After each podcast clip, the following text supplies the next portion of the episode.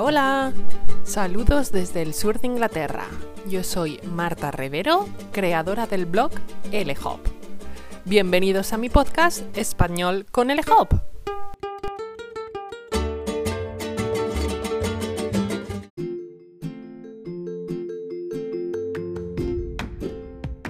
Bienvenido o bienvenida a un nuevo episodio de Español con LHOP y hoy estoy muy contenta porque llegamos al episodio número 20, nada más y nada menos. Y hoy lo vamos a dedicar a trabajar vocabulario y frases hechas, frases que hablan de frutas. Por eso lo he llamado Macedonia de frases con frutas. Una Macedonia es como una especie de mm, ensalada de frutas donde ponemos pues diferentes Em, diferentes frutas, valga la redundancia, claro. No sé si tú tienes una fruta favorita. Ah, madre mía, creo que he dicho la palabra fruta en lo que va de episodio como unas 20 veces ya. Así que me dejo de introducciones y con un poquito de música vamos a empezar enseguida con la primera frase o el primer ingrediente.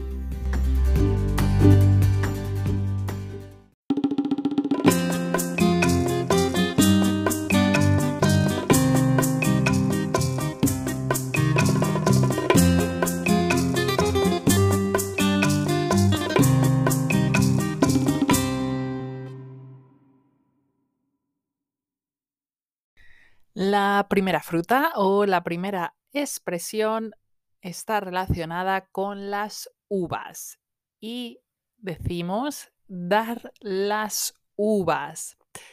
Seguramente sepas que los españoles comen 12 uvas en Nochevieja. La Nochevieja es la última noche del año, la del día 31 de diciembre. Comemos una uva por cada campanada del reloj cuando entramos en el nuevo año. Cada vez que el reloj, generalmente nos guiamos por el reloj de la Puerta del Sol de Madrid, cada vez que hace ton ton, ton ton, así 12 veces, tomamos una uva. Son las llamadas uvas de la suerte. Pues bien, si le dices a alguien, venga, que nos dan las uvas, lo que significa es que esa persona está tardando mucho tiempo en hacer algo, demorándose demasiado. Si le dices a alguien esto, lo que quieres es que esta persona haga las cosas más rápido, quieres que se dé prisa. Por ejemplo, imagina que tienes un amigo que siempre necesita mucho tiempo para prepararse antes de salir de casa. Y tú ya estás cansado de esperar y le dices, venga, vamos, que nos dan las uvas es como si pensaras que tarda tanto que antes de que termine va a, acabar el año y va a ser el momento de comer las 12 uvas otra vez. Así que ahí tenemos el primer ingrediente, nuestras uvas. Nos dan las uvas.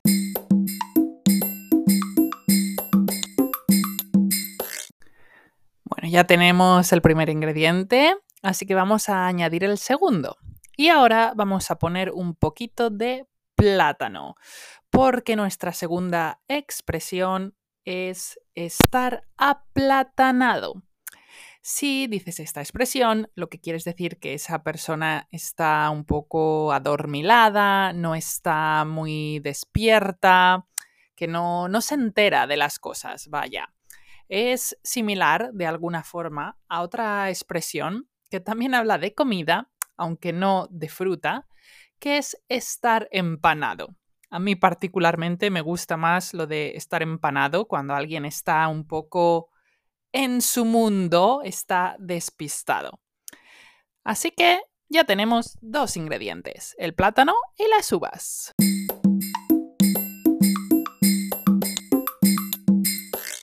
Nuestra Macedonia va tomando forma Así que vamos a continuar añadiendo el tercer ingrediente, que no es otro que la naranja, porque nuestra tercera expresión es ser la media naranja. Ser la media naranja es como ser la mitad de una naranja.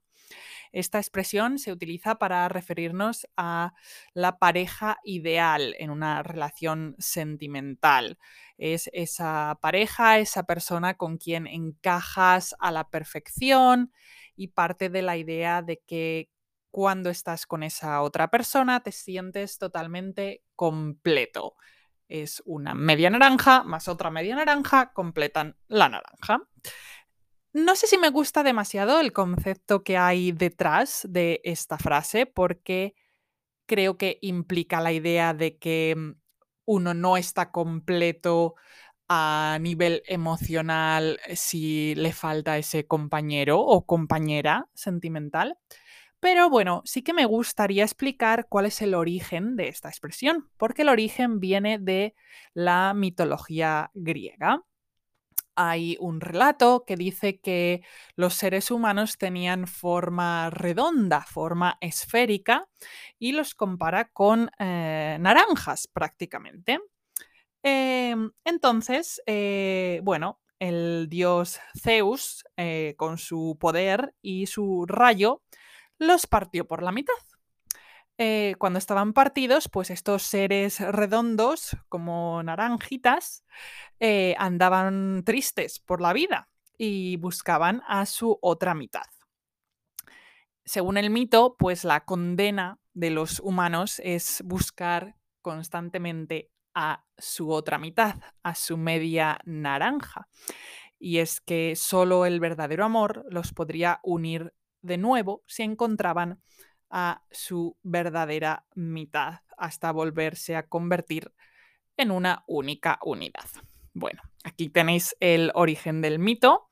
Eh, también, ya que estamos poniendo naranjas, creo que merece la pena mencionar que en España tenemos muy buenas naranjas. Hay muchas naranjas en la zona de Valencia pero también, por supuesto, son muy famosas las naranjas rojas de Sevilla y el olor de la flor de azahar, que seguramente si habéis paseado por allí en la, en la época típica en que florecen los naranjos, lo habréis podido oler. Es un, olor que, que, se te mete dentro, es, es muy bueno. Eh, con esta naranja, la naranja más roja, es con la que se suele hacer em, lo que se conoce como marmalade. Que también conviene recordar que mermelada en español no es eh, lo mismo que, marmalade, ¿vale? Eh, nosotros usamos mermelada para hablar de cualquier tipo de confitura que se hace a partir de la fruta eh, y no solamente de la naranja. Pero bueno, eso lo vamos a dejar para otro episodio, los detalles. Ponemos nuestro ingrediente, ser la media naranja, y nos vamos enseguida con el siguiente ingrediente, la siguiente fruta.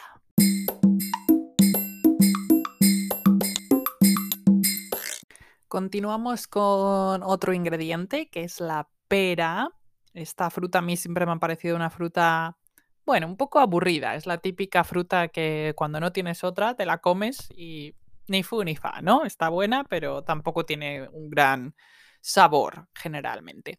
Pero la expresión que te voy a presentar es ser la pera o también existe otra variante que cuenta como doble ingrediente para nuestra Macedonia porque es ser la pera limonera. Combinamos la pera y el limón en una sola frase. Ser la pera o ser la pera limonera.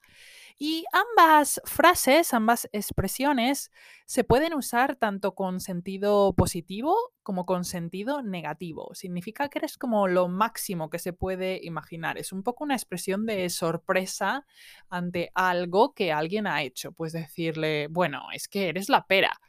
Y depende del tono, será positivo o será negativo.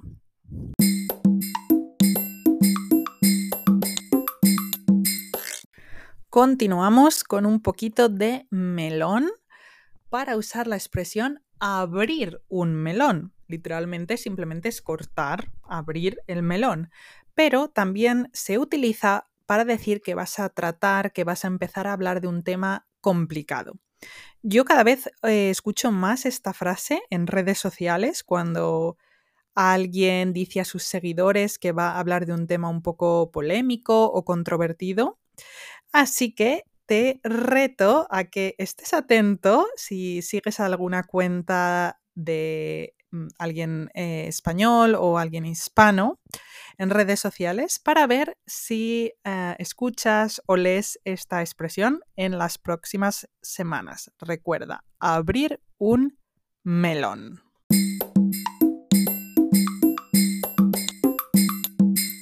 Continuamos añadiendo ingredientes y ponemos un poquito de coco. El coco es esa fruta con cáscara dura de color marrón, que es blanca por dentro y que cuesta trabajo abrir, partir.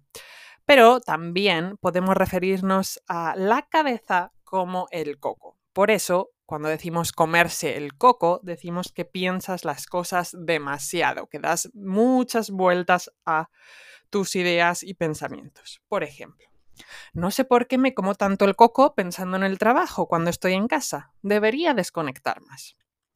De nuevo, hay otra expresión muy similar relacionada también con envases que contienen comida, porque podemos decir no te comas el tarro con el mismo significado de no comerte el coco, no comerte la cabeza.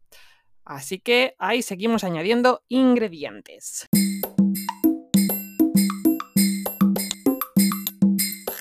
Bueno, esa Macedonia ya está tomando color. Tenemos muchas frutas, pero nos quedan unas pocas más. Y ahora vamos a ponerle higos y brevas, que son bastante similares, pero no exactamente lo mismo. Cuando decimos que algo pasa de higos a brevas, significa que algo pasa muy raramente o con muy poca frecuencia. No sé si conoces estas frutas, a mí personalmente me encantan, especialmente cuando las como en el jardín de mis padres directamente del árbol, recién cogidas del árbol. El árbol se llama la higuera, el árbol que da los higos y las brevas. Y esta expresión de higos a brevas tiene su origen en que este árbol da ambos frutos pero las brevas se recogen generalmente en el mes de junio o quizás incluso a principios de julio, mientras que los higos, un poquito más dulces y generalmente más numerosos, se dan a finales del verano, en agosto. Por eso, si algo pasa de higos a brevas, es que ha tenido que pasar todo un ciclo y pasa con muy poca frecuencia. Además, hay otra expresión que también me hace bastante gracia o me gusta con la fruta de la que estamos hablando, con los higos. Y es que puedes decir que algo está hecho un higo. Si dices que algo está hecho un higo, normalmente estás hablando de ropa o de un trozo de tela que está muy arrugado, ¿vale? Eh, a mí esta frase yo creo que alguna vez la he oído a mi madre, a mi abuela especialmente, cuando dejo pues no sé, una camisa, una chaqueta por ahí en algún sitio de la casa tirada y, después está pues muy arrugada, me la vuelvo a poner y me dicen, hija, pero es que eso está hecha, eh, está hecha un higo, ¿cómo vas a ir así? Pues eso es, estar hecho un higo es estar lleno de arrugas.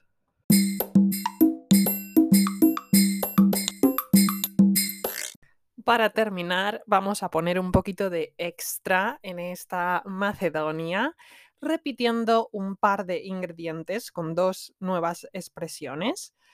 La primera, vamos a repetir las uvas, porque te quiero presentar la expresión tener mala uva. Cuando dices que alguien tiene mala uva, lo que estás queriendo decir es que tiene mal carácter, que hace algo con mala idea, con mala intención. Y la segunda expresión extra también repite fruta y en este caso repetimos los melones. La expresión es ser más pesado que un collar de melones.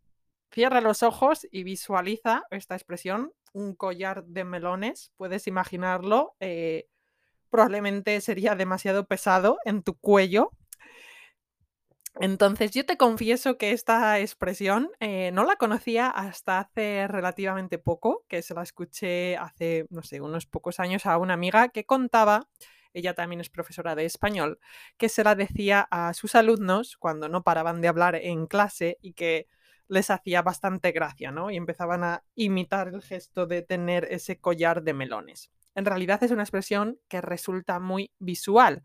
Si le dices a alguien que es muy pesado, que es más pesado que un collar de melones o más pesado que una vaca en brazos, lo que significa es que te aburre, te cansa, es que habla demasiado. Así que ahora sí, creo que ya tenemos todos los ingredientes. Vamos a hacer rápidamente un pequeño repaso después de la música.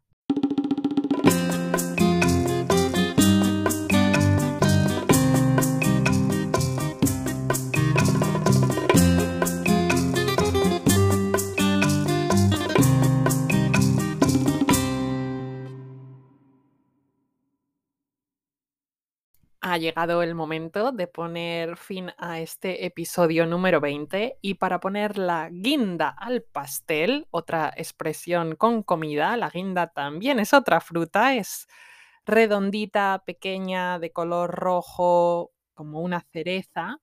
Para poner la guinda al pastel o para acabar de la mejor manera posible con un buen colofón, vamos a hacer, como todo buen cocinero, un repaso de los pasos que hemos seguido. Primero nos han dado las uvas, porque tardábamos mucho.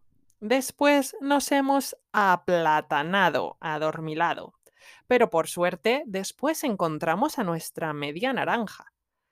Pero el resultado ha sido la pera, o mejor dicho, la pera limonera. Hemos abierto un melón, pero sin comernos el coco.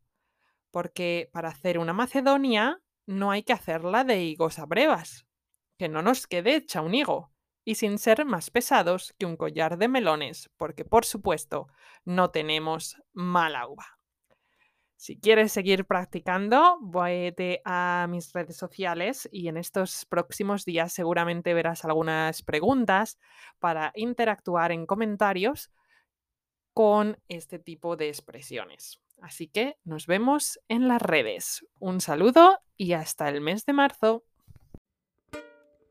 Si te ha gustado el episodio de hoy, recuerda que puedes suscribirte para estar siempre al tanto de los nuevos episodios y también si quieres saber más información puedes visitar mi blog lhop.com o la página web para las clases lhopspanishacademy.com. Además puedes seguir los perfiles de LHOP y LHOP Spanish Academy en Instagram y en Facebook y tendrás acceso a un montón de contenido interesante en español.